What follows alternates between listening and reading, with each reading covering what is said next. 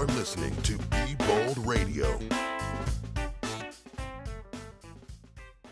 Herzlich willkommen bei Be Bold Radio, deinem Wagemut-Podcast. Mein Name ist Jörn Ogiermann. Unser heutiger Gast ist freischaffende Künstlerin, eine Künstlerin mit mehreren Standbeinen.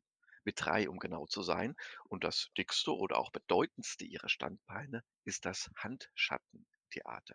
Hier erzählt sie mit Hilfe ihrer beiden Hände, ihrer Stimme, einer Leinwand und einer Taschenlampe Geschichten. Sie ist darüber hinaus Musikerin in einem Tango-Ensemble und sie ist Teil einer Künstlerformation für zeitgenössischen Zirkus. Ich begrüße ganz herzlich Carola Kercher. Carola, schön, dass du bei uns bist. Ja, hallo Jörn, vielen Dank für die Anfrage, für das Interview. Ja, ich freue mich auch riesig, dass es äh, zustande gekommen ist mit dir, denn wir haben ja so eine kleine Vorgeschichte. Ich habe dich, glaube ich, vor vorletztes Jahr muss, und nee, letztes Jahr muss es gewesen sein. Letztes Jahr muss es gewesen sein, Letztes habe ich dich in einem kleinen äh, Filmchen zum ersten Mal wahrgenommen und war sehr, sehr berührt von dir und habe dich jetzt auch vor kurzem zum ersten Mal, das war tatsächlich zufällig, ähm, live gesehen, also einer deiner Handschattentheatervorstellungen. Und da habe ich dich einfach spontan angesprochen und deswegen freue ich mich, weil wir äh, zumindest aus meiner Sicht so einen Bogen gespannt haben und jetzt zueinander gefunden haben. Ich frage dich einfach mal frei heraus. Erzähl uns doch mal bitte, wer du bist, wo du gerade herkommst und wo es auch gerade für dich hingeht.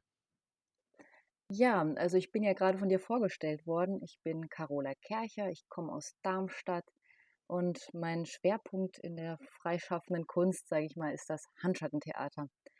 Und wo ich gerade herkomme, ist, gestern Abend hatte ich noch Aufführung, der besagte for Fun Express. Da fahren wir als mit einer kleinen Künstlergruppe von Hinterhof zu Hinterhof und kleinen Gärten oder kleine Initiativen und bespielen dafür kleines Publikum, also für weniger als also so 50 bis 100 Personen.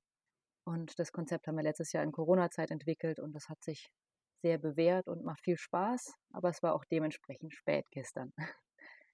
Da komme ich her, jetzt bin ich hier, ich bin in Darmstadt und wo geht's hin? Nachher gehe ich wieder zum Auftritt. Dann lass uns doch mal das Handschattentheater selber ein bisschen genauer betrachten. Das ist ja sozusagen der Kern deines Künstlerdaseins. Was macht denn das Handschattentheater für dich aus? Also das Handschattentheater selber, da macht mir so Spaß, weil das so mit der Einfachheit spielt und immer wieder so sich, sich zu reduzieren auf das Wesentliche ist für mich irgendwie cool. ähm, also ich habe eine Lampe, ich habe eine Wand und ich habe die zwei Hände und dann da zu suchen, was kann ich mit dieser Begrenztheit dann doch ähm, entstehen lassen und aber auch dadurch, dass es so nur schwarz-weiß gibt, entsteht auch sehr viel in der Fantasie, sowohl bei mir selber als auch bei den Zuschauern. Das andere ist dann auf der Bühne selber zu sein und dann irgendwie mit dem Publikum in Kontakt zu sein, dass die sich teilweise total einlassen auf eine Mattscheibe, sage ich mal, wie eine Art Bildschirm und total verzaubert dann zugucken.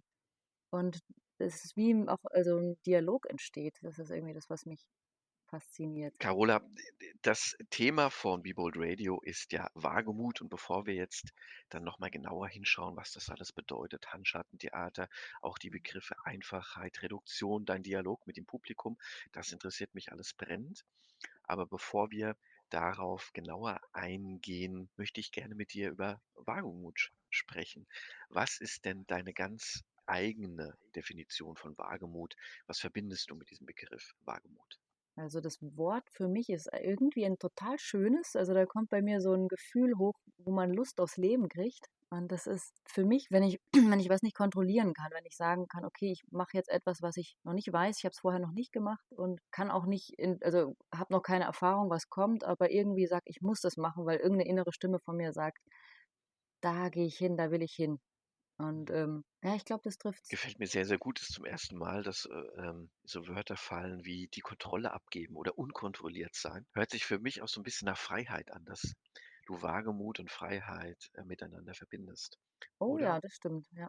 Also diese, ähm, ich glaube, Wagemut ist eben dieser Schritt, wenn man sagt, okay, ich nehme mir jetzt alles zusammen und wage etwas. Also ich gehe irgendwo hin, einen Schritt im Leben oder ich entscheide etwas, was eben, was ich nicht vorher berechnen kann oder was ich nicht vorher schon mal gemacht habe. Du hast jetzt auch so Dinge berührt wie das Ungewisse. Das habe ich auch so ein bisschen rausgehört. Deswegen auch die Frage an dich. An welcher Stelle hat denn Wagemut deinem Leben eine entscheidende Wendung gegeben? Also ich glaube, das war der Schritt für mich zu sagen, ja, ich werde freiberuflich, ich werde Künstlerin. Das war gegen Ende meines Studiums. Ich habe Musikwissenschaft und Erziehungswissenschaft studiert und dann irgendwann gemerkt, uh, uh, uh, eigentlich liegt mir das gar nicht. Also es ist nicht wirklich das, was ich will. Und ähm, ja, habe ich mich irgendwie im stillen Kämmerlein mal gefragt, was würde ich denn wollen, wenn ich nicht von außen mich beeinflussen lassen würde oder wirklich mal nur nach mir frage, was würde ich denn wollen? Und dann war das so, uh, ja, ich glaube, ich möchte auf die Bühne. Ich, das blieb sehr lange geheim und dann irgendwann habe ich gemerkt, nee, okay, Studium ist zu Ende oder wird zu Ende, ich, ich mach's, ich probier's. Spannend. Also das eine, glaube ich, fällt den meisten Menschen, auch mir, eher einfacher, nämlich zu sagen, was man nicht möchte. Und äh, jetzt hast du die Idee gehabt, die Bühne sei das Richtige für dich. Das wirkt auf mich jetzt so ein bisschen rausgerissen. Hattest du denn vor oder während deinem Studium schon Kontakt mit der Bühne gehabt oder ist es wirklich aus so einer Blase heraus entstanden, diese Idee, ich Ja. möchte auf die Bühne? Ne, ich muss tatsächlich noch mal 'n bisschen korrigieren. Ich habe das 'n bisschen abgekürzt. Also, ursprünglich äh, ich bin groß geworden in äh, also in einer Schule, wo es einen Kinder-Jugendzirkus gab. Und in diesem Kinder-Jugendzirkus habe ich immer wieder Aufführungen erlebt, habe die Bühne da aber gar nicht gemocht. Also, ich habe also den Zirkus geliebt, die Akrobatik und das Jonglieren und alles, aber die Aufführung fand ich eigentlich immer schrecklich, weil ich furchtbar Angst hatte, auf der Bühne zu sein. Gleichzeitig habe ich aber auch gemerkt, da ist was, was mich interessiert, also was ich spannend finde auf der Bühne oder auch überhaupt in dem kreativen Bereich. Dann war mein ursprünglicher Traum so, mehr mit der Musik zu tun zu haben. Und dann habe ich aber gemerkt, Nervosität mit Musik auf der Bühne hat nicht geklappt zu der Zeit. Bin zur Bühne gekommen eigentlich, weil ich eben als Schülerin einfach erlebt, wie das ist, kreativ zu sein und Mhm. Ideen zu spinnen, sich Tricks zu überlegen, Nummern zu erarbeiten in Akrobatik, in Jonglage und was weiß ich was alles. Und dieses kreative Arbeiten, hat mir immer total Spaß gemacht. Und dann die Aufführungen selber waren für mich immer, uah, Riesenaufregung. Also eigentlich gar nicht das, das aller, allerbeste für mich. Mhm. Aber dieser Gesamtzusammenhang so von diesem kreativen Arbeiten und das dann mit Menschen zusammenarbeiten und nicht gegeneinander arbeiten. Man musste nicht wie im Mannschaftsspiel oder Mannschaftssport so gegeneinander antreten, sondern gemeinsam was Ja. erarbeiten und irgendwie so eben sich gegenseitig positiv bestärken. Und das hat mir wahnsinnig viel Spaß gemacht. Eigentlich am glücklichsten war ich, wenn ich kreativ sein darf. Jetzt hast du ja was ganz Interessantes gesagt, nämlich auf der einen Seite ha haben dir, sag mal, die die Tätigkeiten im Kern haben dir großen Spaß bereitet. Du hast Ak Akrobatik erwähnt, Jonglage, ähm, noch andere Dinge. Ich weiß gar nicht, was du da alles gelernt hast. Das war ist das eine, aber das andere ist ja, dass du auch sagst, du hattest Angst vor den Auftritten selber. So habe ich das jetzt verstanden. Und es ist ja erst einmal etwas, was dir im Weg steht. Also, wenn wenn du die Idee bekommst: „Ich möchte auf die Bühne“, dann ist dir erst mal dieses Angstgebilde vor dir. Wie bist du dann damit umgegangen, mit diesem Ja, das ist Angstgebilde? das das ist das Thema Wagemut dann tatsächlich. Und dann also für mich war dann einfach so die Frage, gibt es einen Weg, mich auf der Bühne wohlzufühlen? Und Mhm. ich hatte da eine super Regisseurin, die habe ich kennengelernt, das ist auch eine gute Freundin von mir. Mhm. Die sagte also Sarah Berle, die sagte dann: „Ja, äh, such dir mal 'n Platz auf der Bühne, wo du dich wohlfühlst und such dir also bestimmte Techniken, die es dann Ja. gibt.“ Und dann habe ich zum ersten Mal gemerkt, es gab mal einen so 'n Aha-Effekt in der Produktion, die wir damals dann hatten, wo ich gemerkt habe: „Oh, wow, das kann ja richtig Bock machen.“ Man kann sich ja wirklich sogar auch wohlfühlen auf der Bühne. Und das war dann meine spätere Recherche, wie schaffe ich das, auf die Bühne zu gehen. Ähm, und mich wohlzufühlen. Und dann ist tatsächlich noch der nächste Punkt. Ich hatte früher ich habe sehr viel mit Redeangst Probleme, dass Ja. ich zwar auf der Bühne was machen konnte, aber wenn's ums Reden geht, mir dann der Wortatem stecken bleibt und nichts mehr bei rauskommt. Und, äh, merkt man vielleicht auch jetzt im Interview, aber es ist so 'n Uah. Und dann aber irgendwie wundere ich mich, mittlerweile stehe ich A alleine auf der Bühne und ich rede auf der Bühne. Ja, ich bin ich bin leibhaftiger Zeuge davon. Ich habe dich reden hören und reden sehen. Also, es war auch kein, äh, Playback eindeutig. Ähm, es beschäftigt mich grade, was du gesagt hast, weil also, ich kenne auch so etwas wie Lampenfieber. Ich habe, glaube jetzt mit, ähm, dem Künstlerdasein, was die Bühne angeht, wenig Berührungspunkte. Also ich habe so ein paar Schauspielkursen teilgenommen, aber das war natürlich reine so äh, Freizeitbeschäftigung. Ich hatte niemals irgendeinen Anspruch, daraus irgendetwas werden zu lassen. Aber ich erinnere mich sehr gut daran, wie es ist, wenn man vor vielen Menschen steht und etwas sagen soll. Und ich hatte auch immer äh, großes Lampenfieber. Und was du jetzt gesagt hast, den richtigen Platz finden auf der Bühne, also das, das lässt mich irgendwie noch nicht so richtig los, weil ich gerade so bei den Wunsch bei mir merke, ich würde auch gerne, wenn ich vor so vielen Menschen stehe, den richtigen Platz finden. Hast du da vielleicht einen Tipp für mich, was ich da machen könnte? Ähm, also ich glaube, es hilft nicht nur den richtigen Platz finden, es hilft auch, also für mich war dann irgendwann klar, ich, ich will ja nicht auf die Bühne, sondern da ist etwas, was auf die Bühne möchte, da ist etwas, was Ja, gesagt werden möchte.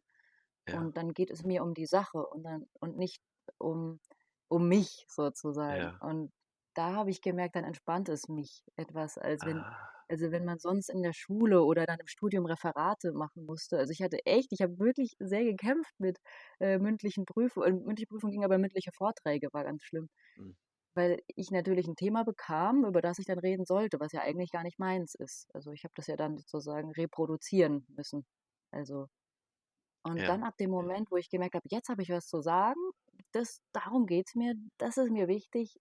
Und auf einmal wurde ich dann ruhig und klarer und Okay, da muss ich tatsächlich mal drüber nachdenken, was ich damit anfangen kann. Aber ich bin ja heute nicht das Thema, du bist das Thema. Und wir waren jetzt also dabei äh, an dem Punkt, du bist im Studium, du hast, äh, entfällst gerade die Entscheidung, ich möchte auf die Bühne. Du hast uns gerade darüber erzählt, welche Berührungspunkte du zu der Bühne schon hattest als Kind und als Jugendliche. Aber wir wissen noch gar nicht, wie ist es denn jetzt ganz genau das Handschattentheater geworden? Andersrum gefragt, wie hat denn das Handschattentheater dich gefunden? ähm, ich glaube, diesen Spaß mit, mit den Fingern, wenn irgendwo ein Beamer an ist, irgendwo reinzugehen mit der Hand und irgendwelche Figuren zu machen, ist, hat jeder, wenn, wenn er die Möglichkeit hat Mhm. oder abends an der Schreibtischlampe irgendwie rumzuspielen. Und ich denke, so fing das an, dass ich immer so interessant fand, ha, guck mal, der ist ja wie eine Figur.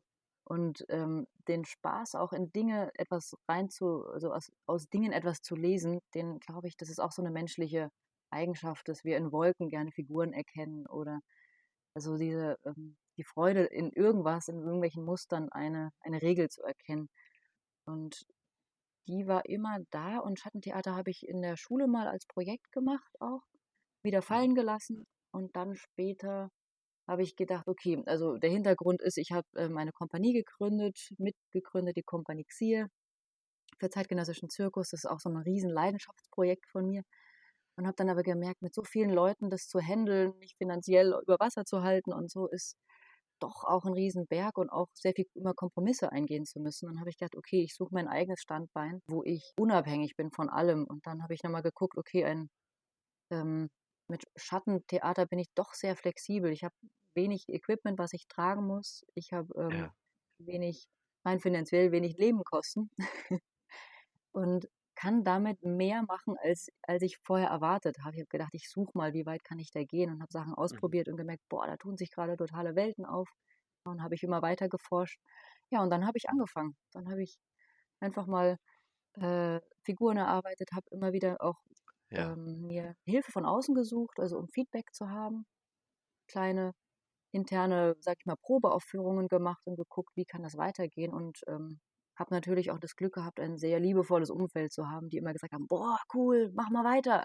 Und ja, schön. das hilft einem dann, äh, den Mut zu fassen, zu sagen, gut, ich probiere es. Ich stelle mir das jetzt gerade so vor, ähm, also du findest jetzt dieses äh, Schattentheater oder das Handschattentheater dich und jetzt bist du ja gerade dabei, uns zu erzählen, was alles dazugehört, um es tatsächlich auch auf ein, ich nenne es jetzt mal professionelles Niveau zu heben. Also du brauchst ja ein Programm, ähm, und noch viele andere Dinge. Was hast du denn alles tun müssen, um das Handschattentheater zum Laufen zu bringen? Denn es läuft. Soweit ich weiß, bist du bis Frühling nächsten Jahres ausgebucht. Ja. Ähm, aber was, was musst du alles tun und hast tun müssen, damit du wirklich in diese für, für eine Künstlerin ja fantastische Situation gekommen bist? Ähm, ich glaube, also das ist bei vielen Berufen so, die so Traumberufe erscheinen, die haben auch immer eine Gegenseite. Also ich glaube, jeder Beruf hat eine Sonnenseite und eine Schattenseite. Ja, Und ich habe mich ja entschieden, ich habe mich erst entschieden, dass ich selbstständig sein möchte, freiberuflich. Und habe mich mit diversen Nebenjobs auf, also über Wasser gehalten und immer geguckt, wohin geht's. Habe tatsächlich mit dem Tango-Trio angefangen mit der Musik und das sind, sage ich mal, alles Sachen, okay, wie handle ich mein eigenes Leben, wie kann ich mich selbst strukturieren, wie kann ich mich selbst finanzieren, wie gehe ich mit unsicheren Zeiten um, weil das ist ja oft so, wenn mhm. man, wenn es einem nicht gut geht, kommen auch neue, keine neuen Jobs rein. Und wenn keine neuen guten Jobs reinkommen, geht es einem auch nicht gut. Also das ist dann ja. so, ein, so, ein, Kreislauf, wo man immer wieder gucken muss, halt stopp, was will ich wirklich, wirklich, wirklich? Ja. Und dann erstmal nach sich gucken, bis man wieder fit ist und dann läuft es auch wieder. Und das sind, sage ich mal, die Sachen unabhängig davon, ob ich jetzt Handschattentheater mache oder ob ich andere ähm, selbst freiberufliche Sachen mache, glaube ich, die so eine Basis sind. Und Handschattentheater allein ist, ist das eine, aber wirklich, wie ist denn der, also das sind ja 80 Prozent, ist ja wirklich auch Selbstorganisation und allein die Eigensteuererklärung, Einnahmenüberschussrechnung und so weiter, das ist ja ein Mordsaufwand teilweise. Und Rechnungen schreiben, seine eigene Webseite erstellen. Und das sind ja. auch Sachen, die, die mich entmutigen würden, wenn ich nicht weiß, boah, es gibt auch die Sonnenseite. Ja. Ähm, das ist der Beruf, der einem Spaß macht. Und mhm also man ist nur freischaffend, wenn man es wirklich will. Man wird immer wieder geprüft. Also ich hatte auch echt harte Prüfzeiten, wo ich zwischendrin auch mal aufgegeben habe und gesagt, oh, jetzt, jetzt nehme ich mir eine Teilzeitstelle oder ich nehme jetzt einen Job. Ich kann nicht mehr, ich will nicht mehr selbstständig sein. Lass uns doch mal noch auf beide Seiten ein bisschen genauer blicken. Sonnenseite und Schattenseite. Lass uns doch erstmal bei der Sonnenseite bleiben. Ähm, wir haben ja zu Beginn schon ein bisschen über das Handschattentheater geredet, dass du bestimmte Begriffe verwendest wie Einfachheit, Reduktion, vielleicht auch Reduktion auf das Wesentliche und Dialog mit dem Publikum. Das sind die Wörter, die ich noch im Kopf habe. Welches davon würdest du dir zuerst rausgreifen wollen und darüber sprechen? Die Einfachheit. ja, also beim Schatten ist, es scheint sehr einfach erstmal. Also man, also viele sagen, ah, kann ich auch und dann macht man so und ja, ich kann auch Schattentheater und es ist sehr einfach grundsätzlich. Also da ist nicht groß viel dahinter, es ist keine also es ist keine Mordstechnik in dem Sinne. Und gleichzeitig hat das aber den Hintergrund, es sind oft sehr, sehr kleine Details, die einen entscheidenden Unterschied machen beim Schatten. Und meine ganze Komplexität, äh, mein Perfektionismus und so darf sich da in der Einfachheit wirklich ausleben. Das klingt total widersprüchlich, aber es ist dann zum Beispiel bei einer Figur, da bewege ich den kleinen Finger und auf einmal kriegt diese Figur eben eine Augenbraue, die wackelt. Und das ist ein mini, mini kleines Detail, die aber diese Figur total lebendig macht.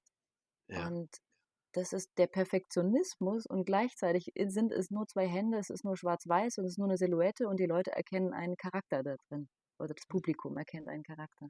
Ja, also das ist natürlich etwas, was ich bestätigen kann. Deine Figuren, deine Schattenfiguren sind lebendig. Das würde ich sofort unterschreiben. Lass uns doch noch mal über deinen Dialog mit dem Publikum reden. Was passiert da in dir, wenn du so eine Vorstellung gibst?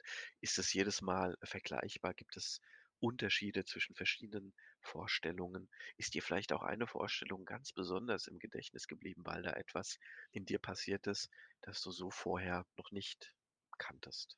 Der Dialog mit dem Publikum, ich glaube, der ist umso besser für mich, je weniger ich in der Hierarchie bin. Also ich bin ganz oben auf der Bühne im Rampenlicht und das Publikum ist unten im Schatten. Also so, ich finde es leichter, wenn man möglichst auf Augenhöhe ist und ähm, ich bin ein bisschen wie der Mittler zwischen dem Publikum und dem Schattentheater, was da passiert.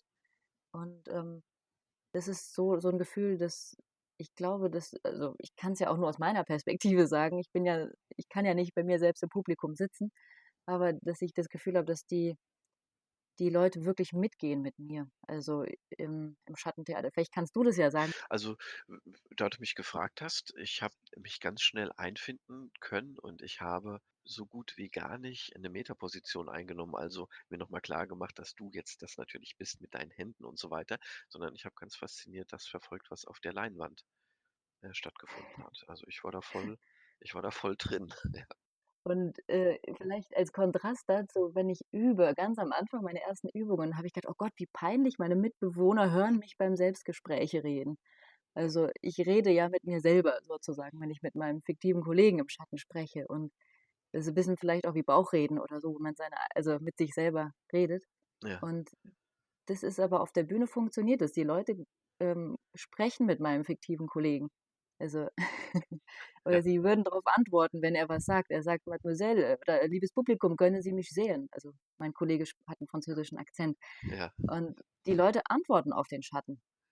Und das ist für mich 'n Zeichen, dass dass da 'ne Verbindung aufgebaut Du wird. hast noch ein Wort gesagt, das ist jetzt grade wieder bei mir aufgetaucht, Fantasie.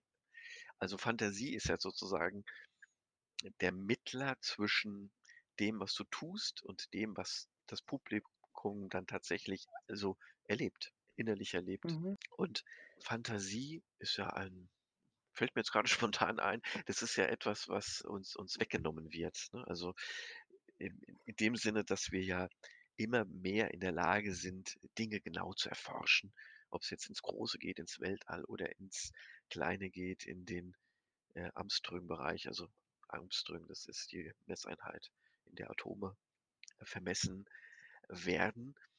Und dann gibt es natürlich noch die Reizüberflutung, die wir jeden Tag haben. Also, nicht nur die Umwelt, sondern auch die die digitalen Reize, die wir bekommen? Wir können ja jederzeit streamen, wir können uns mit lauter Musik beschallen lassen. Eine Kombination aus unterschiedlichen Reizen. Wir können uns das eigentlich jederzeit aussuchen. Was wie wie bettest du die Fantasie da ein? Wie wie wichtig ist sie für dich? Also, ich glaube, sie ist unverzichtbar. Also, wir Menschen, wir brauchen Fantasie. Ohne Fantasie sind wir nicht mehr frei. Also, die das öffnet ja überhaupt neue Räume, wenn wir uns was Neues vorstellen können oder wenn wir neue Ideen haben. Wenn wir uns sozusagen programmieren lassen, in dem Sinne, dass alles definiert ist, dann haben wir keinen Spielraum mehr. Muss auch irgendwann, sage ich mal, äh, Fakten entstehen und ich kann in meiner Fantasie ja auch mords viele Theaterstücke entwerfen, aber wenn ich sie dann nicht spiele, bleiben sie da in der Fantasie. Und, ähm aber ohne die Fantasie, wenn also, das ist für mich, was ich im Schatten halt mag, dass nicht alles ganz genau definiert ist. Das Publikum darf selbst entscheiden, was ist aber vielleicht auch nicht. Also, ich gebe schon deutliche Anregungen. Also aber zum Beispiel der Haifisch, da sieht man nur die Flosse. Und Ja. ich könnte ja auch 'n Film von 'nem Haifisch einblenden mit Videoübertragung oder mit Farbe und alles und dann noch am besten noch die Musik dazu von vom Weißen Hai-Film einblenden. Und dann aber dann fehlt für mich dann die Freiheit, wie man den interpretiert, die Szene. Also, dann ist alles Ja. extrem definiert. Und gleichzeitig, man braucht einen Rahmen. Ohne Rahmen ist alles nur, äh, Larifari. Ähm, ich würde jetzt gerne mit dir auf etwas zu sprechen kommen, was mich 'n bisschen verwundert. Mhm. Also, wenn ich dich wenn ich mich jetzt so mit dir unterhalte. Denn du hast am Anfang etwas gesagt, du hattest, ähm, in der Schule, wahrscheinlich in Prüfungssituationen, vielleicht auch einfach dann, wenn du dich, äh, gemeldet hast in der Schule, ich weiß es nicht so genau, hast du das nicht erzählt, hattest du so 'ne Art Sprechblockade. Und auch ganz interessant, wir haben ja zusammen ein Vorgespräch geführt und, ähm, ich habe, äh, dich versucht, davon zu überzeugen, mit mir ein Interview durchzuführen. Und da hast du dich so 'n bisschen schwer getan und hast gesagt: „Ah, Sprache sprechen“ ich weiß gar nicht genau, wie du's gesagt hast, das wäre ja nicht so deins, so sinngemäß ungefähr, aber kein wortwörtliches Zitat jetzt. Jetzt, wo ich dich aber reden höre und, ähm, die Worte höre, die du wählst und auch ihre Vielfalt und wie du sie anordnest, bin ich jetzt 'n bisschen verwundert, weil du sprichst ja sehr schön. Vielen Dank für das Kompliment. Was ist denn deine Frage dahinter? Ja, äh, ich konfrontiere dich jetzt mit diesem Widerspruch, den ich selber erlebe und, ähm, bin gespannt, was du zu diesem Widerspruch zu sagen hast. Also, ich finde, Widersprüche gehören zum Leben dazu. Es ist nicht immer alles mit Logik zu erklären. Und, ähm, ich habe ich weiß, ich habe es sehr intensiv erlebt, nicht sprechen zu können oder nicht die richtigen Worte zu finden und, ähm, vor allem wahnsinnige Angst und keine Luft zu kriegen gefühlt und dann aber trotzdem drüber zu gehen und irgendwas zu sagen ähm, grade in der Schule und auch im Studium und die ganze Zeit zu zittern und also, wahnsinnig nervös zu sein. Ich habe das erlebt und ich erlebe das auch immer noch. Das ist auf jeden Fall die eine Seite, aber ich finde, das ist ja nichts, was so bleiben muss. Man kann ja auch was lernen. Mir hat mal jemand gesagt: „Je größer der Drache, umso größer der Schatz dahinter.“ Dann habe ich gedacht: „Okay, der Drache ist meine Redeangst, dann muss ja vielleicht auch was dahinter sein.“ Und das hat mir dann Mut gemacht zu sagen: „Okay, mal gucken, was kommt denn dahinter?“ Also, wir sind ja jetzt Zeuge dessen, was dahinter kommt und also, ich kann jetzt natürlich nicht für andere sprechen, aber, ähm, ich finde schon, dass es ein Schatz ist. Ähm, jetzt ist mir noch etwas anderes hängen geblieben aus unserem Vorgespräch und da bin ich Mhm. auch gespannt. Denn du hast in etwa den Satz gesagt es ging also, der Zusammenhang war, Es ging da um ein Projekt mit einem Katamaran. Ich weiß gar nicht, ob wir jetzt darüber sprechen möchten, ob du das möchtest. Aber ich will jetzt auch eigentlich auf das anders zu sprechen bekommen, nämlich auf den Satz, den ich jetzt sozusagen so halb zitiere, so wortwörtlich. Mhm. Bekomme ich es wahrscheinlich nicht hin. Und du hast in etwa gesagt, dass du noch nicht Kapitänin hast sein können. Mhm. Du erinnerst dich so ein bisschen? Also, Ja, also genau, ja. okay. Und jetzt, da steckt ja sehr viel drin in diesem Satz. Da steckt ja der, der Glaube drin, dass man sich verändern kann. Ja, also ich bin es noch nicht, ich kann es aber werden. Und das ist auch genau das, was mich jetzt, äh, wo mich deine Sichtweise interessiert. Wie sehr glaubst du denn, kann man sich verändern? Also kann man von einem Matrosen zum äh, Kapitän werden? Und kann das eigentlich auch jeder? Oder glaubst du, dass eher jeder so seinen Platz in der Welt hat? Und wenn er den gefunden hat, dann ist es gut?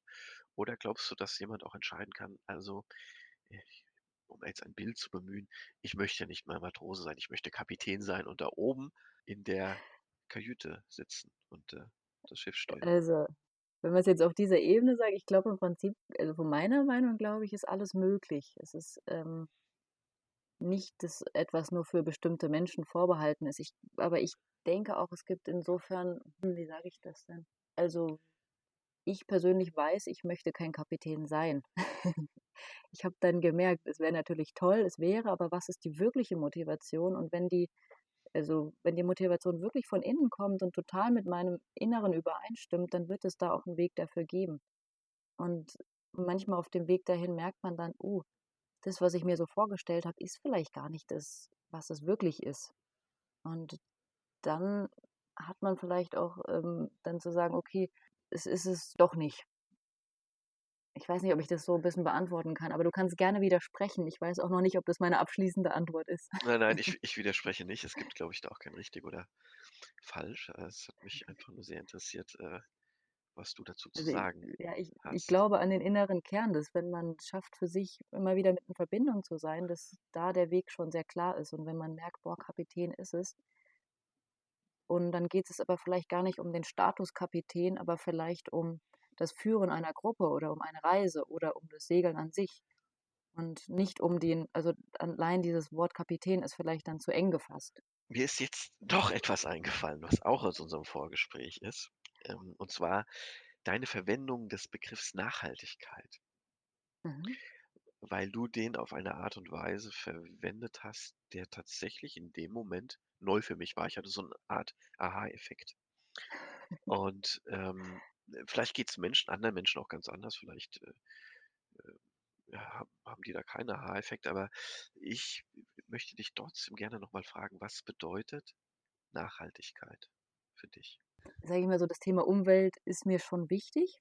Und irgendwann habe ich gemerkt, oh Gott, oh Gott, wir sind definitiv nicht nachhaltig momentan mit unserer Erde. Und habe gemerkt, boah, ich kann nicht alt werden, bevor ich nicht das Thema Umwelt mal auf die Bühne gebracht habe.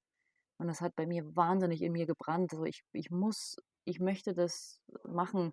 Ich würde es bereuen, wenn ich das ähm, einfach jetzt so gehen lasse. Und habe ich gemerkt, boah, das ist aber ein wahnsinnig schwieriges Thema. Und dann hat es aber dazu geführt, dass ich ähm, mit einer Gruppe zusammen haben wir ein Stück gearbeitet, im Strom heißt es, wo wir genau mit diesem Thema umgegangen sind, wo wir sagen, okay, wir bringen jetzt Thema Nachhaltigkeit auf die Bühne Ja, und Thema Umwelt. Und dann war das aber wahnsinnig anstrengend, weil wenn man noch keine Strukturen hat und sich das alles erstmal selber aufbauen muss, eben, wir haben einen Verein gegründet, wir haben Gemeinnützigkeit bekommen und aber noch gar kein Geld gehabt und ohne Geld, ohne alles und dann Leute zu überzeugen und ständig Anträge zu machen, wo man noch gar nicht weiß, wie schreibt man dann überhaupt einen Antrag, um eine Förderung zu kriegen und dann die Förderung natürlich auch nicht zu kriegen, weil Fehler drin sind. Und da hat mich tatsächlich die Leidenschaft durchgetragen, dass ich sage, oh, aber das ist mir so wichtig und ich habe so Bock drauf. Und ähm, diese ganze Arbeit um die Nachhaltigkeit war ich selber am Ende nicht nachhaltig mit mir. Also ich bin äh, total ausgebrannt, also gefühlt, ich habe, also ich bin an der Leidenschaft ja, verbrannt und war danach sowohl gesundheitlich ziemlich fertig als auch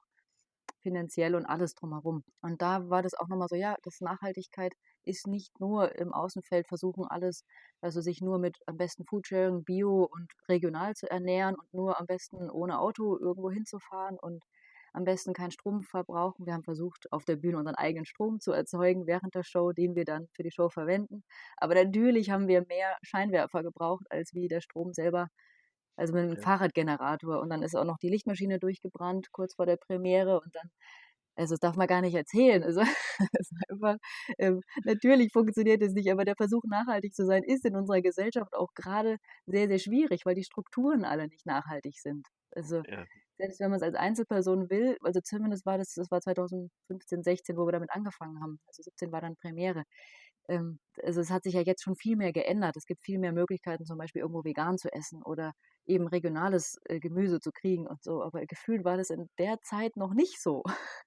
Ja. Und diese äh, diese ähm, diese unnachhaltigen Strukturen mit meiner eigenen unnachhaltigen Umgehensweise mit mir selber waren halt letztendlich unnachhaltig. Aber es war 'ne gute gute Erfahrung und 'n gutes Lernen, wo ich dann gemerkt habe, ja, daraus lerne ich erst mal für mich auch zu gucken, wie kann ich mit mir einfacher umgehen, ohne dass ich mich Ja.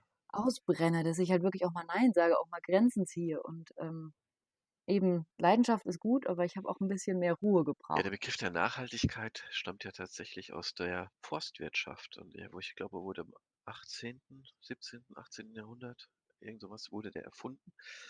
Mhm. Und, ähm, ich ich male jetzt vielleicht 'n Bild, das nicht hundertprozentig stimmt, aber dass wir jetzt wieder so viele Wälder haben, zumindest in einigen Bundesländern, das war ja nicht, ähm, immer so. Und dieses Prinzip der Nachhaltigkeit fußt ja letztendlich darauf, dass man genauso viel entnimmt, wie nachwächst. Das ist ja Mhm. die eigentliche Idee dahinter. Modewort ist das auch, ne? Also, Ja. äh, was weiß ich, ich hatte letztens ein Gespräch, äh, mit jemandem und, ähm, ja, meine Tochter will das Auto so lang behalten, bis es ihm verschrottet wird. Das ist nachhaltig. Aber natürlich ist Autofahren niemals nachhaltig. Also, es ist einfach es kann gar nicht nachhaltig sein.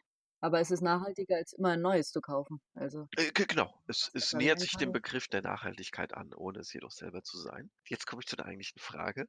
Mhm. Du jetzt an dich denkst und an diesem Begriff der Nachhaltigkeit, also, so viel zu entnehmen, wie auch wieder nachwachsen kann. Also, wir sprechen jetzt hier über Ressourcen. Wie, ähm wie hast du das denn geschafft oder wie schaffst du das heutzutage, dafür zu sorgen, dass du das, was du entnimmst, zum Beispiel für deine Vorstellung, für die ganzen Arbeiten um das Handschattentheater herum ich glaube, du hast auch sehr viele administrative Tätigkeiten zu erledigen. Ja, dass das einfach, ähm, ausbalanciert ist? Also, ich glaube, das ist tatsächlich immer noch, ähm, nicht leicht, dass man sich immer wieder ausbalanciert. Aber ich glaube, sich da selber mehr wertzuschätzen und, ähm, ich glaube, wir sind also, bisschen in so 'ner Leistungsgesellschaft, wo schneller, höher, weiter, mehr und die ganze Zeit so 'n, ähm: „Wer nichts tut, ist faul.“ Also, vielleicht auch so sind einfach Glaubenssätze, die dazu führen, dass man sich das gar nicht erlaubt zu sagen: „Hey, ähm, das ist auch mal wirklich schön, einfach nur dazusitzen und den Abendhimmel anzuschauen.“ Und das kann auch lange sein und oft und viel. Und diese dieses Nichtstun, das schätzen wir so wenig, glaube ich. Also, zumindest für mich entdecke ich das als einfach, dass ich das viel mehr wertschätzen muss, weil es mir guttut und, ähm, weniger tun, mehr Ruhe reinzubringen. Lass uns doch bitte noch mal über Begegnungen sprechen. Also, du Mhm. begegnest ja sehr, sehr vielen Menschen. Du hast Mhm. Publikum, auch was du sonst erzählt hast, äh, Studium, äh, Circus Waldoni, das, äh, Tango-Ensemble, dein Zirkusprojekt. Da sind sehr, sehr viele Menschen, de denen du begegnest. Gibt es denn Begegnungen, die dir besonders im Gedächtnis geblieben sind und die du jetzt gerne mal mit uns teilen möchtest? Also, ich glaube, eine, ähm, entscheidende Begegnung für mich oder zumindest eine Person, die mit sehr viel beeinflusst hat, dass ich heute auf der Bühne stehe, ist Sarah Berle. Das ist eine, äh, Regisseurin, also, meine Regisseurin, sage ich mal, vom Handschattentheater, die mit mir immer ganz anders gearbeitet hat, als mit als andere Regisseure vielleicht das tun würden und, ähm, viel mehr auf einer persönlichen Ebene als auf einer inhaltlichen Ebene. Also, mehr geguckt, wie schaffe ich das, auf die Bühne zu gehen, dass ich mich wohlfühle und nicht, welche Schritte muss ich machen, also, rechts laufen, links laufen, geradeaus und stehen bleiben oder in welchem Charakter soll ich die die Fi Ja. also, laufen, sondern eher, wo finde ich meinen Platz? Und diese Arbeit, ähm, die ist, sage ich mal, für mich sehr, sehr, sehr wertvoll gewesen und ist es auch immer noch. Und ich glaube, das ist zum Beispiel also, eine der Begegnungen, wo ich total dankbar bin. Also, da habe ich sehr viel Mhm. Glück gehabt, da für mich da auch dadurch meinen Weg finden zu können. Ich würde jetzt gerne mit dir jetzt haben wir grade so in die Vergangenheit geschaut. Wir haben über Mhm. Begegnungen gesprochen und die haben natürlich schon stattgefunden. Und jetzt würde ich mich gerne mit dir umdrehen und nach vorne blicken. Du hast, ähm, ganz am Anfang auch mal gesagt, äh, vielleicht wirst du die Bühne auch mal wieder verlassen. Ich glaube, das hast du dem Moment nur so als, als ähm, vage Möglichkeit äh, in den Raum gestellt, ohne es ernsthaft so zu meinen. Aber trotzdem, wie stellst du dir denn deine Zukunft vor? Was, was möchtest du noch tun mit der Zeit, die dir bleibt? Ich, also ich glaube, dass mir der Bühne verlassen, ich glaube, ich möchte, also mein Ziel ist es für mich, immer sehr konsequent und authentisch mit mir zu sein. Wenn ich irgendwann merke, es ist nicht mehr stimmig, dann möchte ich auch die Konsequenzen tragen und äh, neue Wege suchen, dass es wieder stimmig ist. Und deswegen kann ich das tatsächlich nicht garantieren, dass ich mein Leben lang auf der Bühne dasselbe machen möchte.